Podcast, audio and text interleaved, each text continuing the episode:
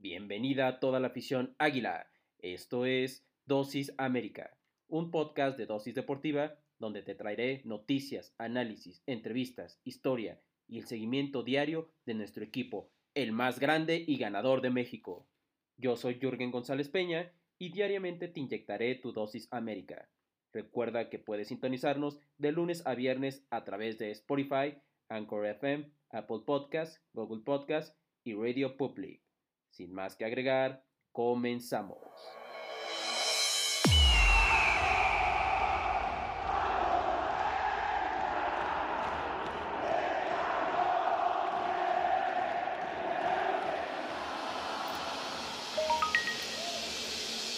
Muy buenos días, amables amigos y amigas. Ha llegado la hora, sí señor.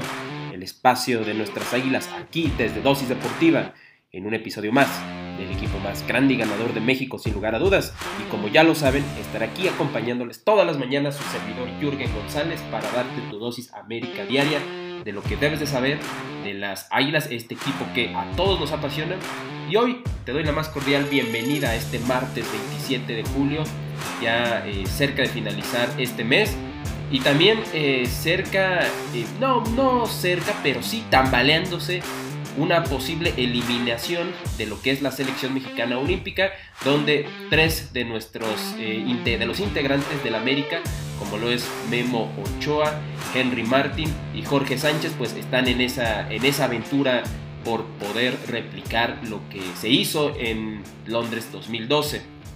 Y pues bueno, cae la selección de Ochoa en este partido, en donde vamos a ir rápidamente con lo que sucedió, porque las alineaciones fueron lo siguiente por parte del equipo nipón eh, iniciarían con Tani, el arquero, Sakai, Nakayama, Itakura, Yoshida, Endo, Kubo, Soma, Doan, Tanaka y Hayashi, ¿no? Tanaka, este nombre, nombre legendario para los que les gusten las, las películas de artes marciales mixtas, se acordarán de ese blog Sport donde salía eh, nada más y nada menos que Jean-Claude Van Damme. Los que hayan visto esa película se acordarán eh, de este apellido legendario en la, en la película Tanaka. Pero bueno, sin embargo, eh, también las alineaciones del equipo mexicano con las que salieron a tratar de conseguir esa posible segunda victoria y el amarre al, pues a la siguiente fase fueron pues ya nada más y nada menos que Memo Ochoa, ahí el arquero de las Águilas, que genera un liderazgo distinto en este, en este plantel olímpico. Jorge Sánchez, también otro de los refuerzos eh, de, las Águilas. Montes, el cachorro que por ahí tuvo una, pues tuvo una imprudencia, se puede decir, en la entrada y que pues eh, aportó en ese sentido para poder darle esa ventaja a los, a los japoneses. Vázquez, eh, Aguirre, Romo, que no fue su día tampoco, Rodríguez, Córdoba, otro, de, otro americanista ahí, pues también que no, no, no, no fue en general yo creo que no nada más para los seleccionados americanistas, sino simplemente creo que para todo el plantel. Eh, Laines y Vega, Alexis Vega y Henry Martin. Eh, ahí eh, fueron los que alinearon como titulares. Y es que bueno, ya lo habíamos dicho, no se pudo con Japón en el segundo partido del Grupo A en los Juegos Olímpicos, en el que no solo se perdió 2 por 1, sino que también tendrá Eric Aguirre y Johan Vázquez el primero por lesión y el segundo por expulsión estarán ausentes para lo que es el siguiente partido ante los sudafricanos. El tricolor, pues comenzó fuerte, comenzó a grandes revoluciones, eh, pero la velocidad de Japón también fue mucha para el Tri. Como un auténtico Shinkansen o tren bala, la delantera nipona atropelló una, a una saga nacional que se vio endeble y lenta. Eh, poco se pudo hacer, la verdad, para frenar a los japoneses. Eh, le salió muy bien todo. Y digo, creo que inclusive hasta de mi parte está un poquito mal que yo diga le salió bien, porque cuando dices le salió bien, a veces haces referencia a que fue suerte. No, lo trabajaron muy bien los japoneses, sinceramente. Y, eh, y poco se pudo hacer, ¿no? Para frenarlos, se recurrieron algunas barridas y faltas para tratar de detenerlos. Y no se logró hacer, inclusive una de esas barridas, pues, como ya lo mencionamos, detonó, terminó detonando en lo que fue la. en lo que fue pues el penal para, para los japoneses. El Jimmy pues dio instrucciones desde la banca, pero los jugadores no reaccionaban ante esos embates eh, de los locales y fue cuando eh, el mismo Takefusa Kubo, la joya del Real Madrid, hizo lo que quiso con los marcadores, incluso fue el autor del primer gol tras ganarle esa carrera, una carrera a, Martínez en una diagonal de Ritsu Duan, quien con velocidad frenó atrás de, Aguirre, quien salió pues lesionado antes de finalizar el primer tiempo tras una carrera de más de 50 metros, una lesión valiosa, una baja definitivamente ahí importante. La ventaja pues la termina tomando Japón y no, y no la soltó, pues aumentó vía tras un penal, error en la marcación específicamente del cachorro César Montes, quien llegó tarde sobre Yuki Soma y con ayuda del VAR pues el silbante termina marcando penal. Ritsu Doan mandó a guardar a las redes el mismo gol y bueno, ya para esta mitad Japón era totalmente superior y rápido encontró la respuesta para vencer la saga mexicana. La velocidad hacía añicos a la marca y de a poco pudieron emparejar el trámite pues, del partido con poca calidad en la meta. El primer disparo nacional llegó a, a la media hora por conducto de Sebastián Córdoba. Poco y nada eh, México pues pudo hacer con la desventaja, ¿no? Ahí Córdoba pues eh, generó, eh, generó ese primer disparo. Para el complemento, pues el, tricolor termina equilibrando el, del juego. Los nipones no fueron tan intensos. Al parecer ahí se vio como que le empezaban a dejar la iniciativa al equipo mexicano para poner en problemas, a tratar de poner en problemas con trazos largos y contragolpes a Memo Ochoa. Después, el Jimmy termina, termina dando la entrada a Joaquín Esquivel, quien entra por Carlos Rodríguez, Uriel Antuna y Roberto Alvarado hicieron lo propio con Diego Laines y Alexis Vega. Sin embargo, los cambios ofensivos de nada valieron tras la expulsión de Johan Vázquez. El zaguero dejó al tricolor con inferioridad numérica y México sufrió por intentar componer el camino, pero no se logró. El cuadro del Jimmy pues no se encontraba en el terreno de juego y poco pudo provocar a la defensa, a la ofensiva en este caso. Cuando menos parecía, México puso un gol en el marcador, Roberto Alvarado cobró un tiro libre que cruzó en el área y que el portero Kosei Tani no pudo atajar ante la, ante la cantidad de elementos frente a él. Mucho premio para el trámite del juego, sinceramente, pese a que todo el tiempo pues eh, eh, no alcanzó, no se termina alcanzando la ventaja ni el empate y México firma la derrota. El tricolor fue arrellado por, por velocidad dipona y Japón se quedó con los tres puntos. El siguiente rival es eh, Sudáfrica y es, una, es un rival clave para avanzar porque sí, todavía se depende, se depende de uno mismo. Sin embargo, hay que mencionar que Francia termina ganando su partido ante el equipo, este, en este caso ante el equipo sudafricano, lo cual pues empata, estamos empatados a puntos y México no puede darse eh, el lujo de empatar el juego, porque de, empatarlo y que Francia lo gane, pues se terminaría eh, quedando afuera el tricolor. El 28 de julio precisamente em, vamos a tener, ya mañana, a las 6 y media de la mañana, vamos a tener este Sudáfrica versus México. Vamos a ver, vamos a ver qué tal nos va. Sin embargo, bueno, esta no fue una buena noticia por parte del Jimmy. Vámonos a otras noticias un poco más agradables porque hay un inicio magistral de la femenil, ya que Vuelven a ganar en, lo que es la jornada 2, ahora ante el equipo de las Camoteras, ante el equipo de la ciudad de Los Ángeles en Puebla. Y las alineaciones fueron las siguientes. Con Renata Macharelli ya, eh, ella prácticamente ya está ahí afianzada en la, en la portería. Mónica Rodríguez en la, en la defensa. Yaneli Farías, eh, Jocelyn Oregel y Karen Luna, ¿no? Un digamos que una, alineación en cuanto a la línea de cuatro muy similar, o lo mismo, mejor dicho, que el partido ante el equipo de las guerreras. Eva González, ya también afianzada en ese sector, Cassandra Cuevas, Dani Espinosa como la capitana, María Hernández y Natalia Mauleón en los extremos y Kiana Palacios como killer, que también eh, se estrena nuevamente con el gol, ah, le ha ayudado muy bien y ha sido un refuerzo importante para las Águilas del América en estos primeros, en este par, par de, partidos. Eh, con respecto a, lo que mostró Puebla, fue eh, Ruelas con la número 35, Sainz con la número 7, la capitana López con la 18, eh, Daniel Cantar con la 4, Nájar con la 24, Morán con la número 5, Tenorio con la número 29, Castro con la 10 y Arciniega con la número 20, Hernández con la número 9 y Ramos con la número 12. Los suplentes que habría mandado Craig Harrington eh, fueron eh, Aguirre con la 32, Selene Valera, eh, Lozada también con la 4, eh, Zaira Moreno con la 12, Mayra Pelayo con, la, este, con la número 27, Pelayo Bernal, 35 Renata Huerta y Dani Flores Blue con la número 9. El equipo de Juan Carlos Cacho iniciaría, más bien sus suplentes, el, portero, la portera suplente sería Rangel, después Alcalá con la número 12, González con la 15, José Carten con la 17, Maldonado con la 19, Aceves con la 13 y la 27 Figueroa.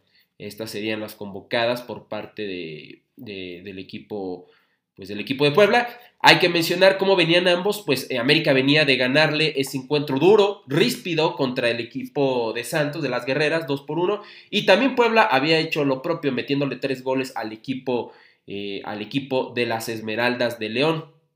Y es que bueno, como ya lo mencionamos, América mm, eh, atacó, llegó con todo en la tarde y en esa tarde pues obtuvo su segundo triunfo del torneo, luego de imponerse de manera contundente al Puebla en la cancha pues del Estadio Azteca. Con ello firma un inicio perfecto con seis puntos posibles de seis y grita y el, y el Grita México Apertura 2021, válgame Dios este nombre eh, que le termina dando la Liga MX, pero eso ya es tema para otro, otro espacio pues eh, de la mano de Craig Harrington, eh, seis puntitos, ¿no? Eh, creo que eso es prometedor. Se vio mejor el equipo americanista. Evidentemente también hay que mencionar que, pues que ya es el segundo partido, ya hubo más trabajo. eso tuvo que ver. Pero bueno, creo que podemos decir que el, que el inicio hasta ahorita está prometedor con lo que, con lo que nos ha mostrado el, el entrenador inglés. Y es que, bueno, desde, desde el principio las americanistas pues, fueron las encargadas de buscar ese protagonismo y aunque prácticamente monopolizaron la pelota, no caía el gol que rompiera el cero, ¿no? Eh, habíamos visto una defensiva poblana bien parada. A pesar de esto, pues fue en cuestión de un abrir y cerrar de ojos cuando las cosas cambian, inclinándose hacia el bando azul crema. Un en un par de minutos las de Cuapa pues consiguieron un par de goles que mandaron a la lona a las de la franja. El primero fue de nuestra refuerzo de lujo, Kiana Palacios, quien capitalizó un contragolpe dirigido por Monse Hernández para definir el primer palo y abrir el marcador. Después Monse convertiría el segundo para, eh, para definir un, eh, capitalizar un error, aprovecharlo en la salida poblana para eh, a pase de Cassandra Cuevas. Ya en el complemento el juego fue para las americanistas totalmente, las llegadas fueron constantes para el tercer, pero el tercer tanto no caía.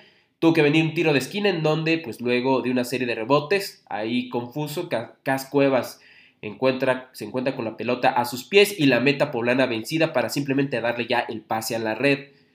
Al final, pues la cuenta pudo ser mayor, pero todo quedó en un 3-0, pues que deja momentáneamente eh, a las cremas en el liderato, ¿no? eh, y con las sensaciones de que son un equipo renovado, un equipo diferente, un equipo que viene por algo distinto, con un juego agradable y argumentos futbolísticos convincentes. Habrá que ver eso ante Sinodales que opongan más resistencia, ¿no? El mismo caso de las Tigres, cuando nos enfrentemos a las Amazonas, cuando nos enfrentemos al equipo de las Rayadas, cuando eh, se enfrenten al equipo del Guadalajara, ¿no? Sin embargo, hay que darle su justo reconocimiento eh, que pues está jugando bien. Y la temporada pasada con Puebla se empató, por ahí con San Luis se termina perdiendo. Vaya, la temporada pasada fue un desmán completamente, ¿no? Eh, creo que estamos viendo cosas distintas.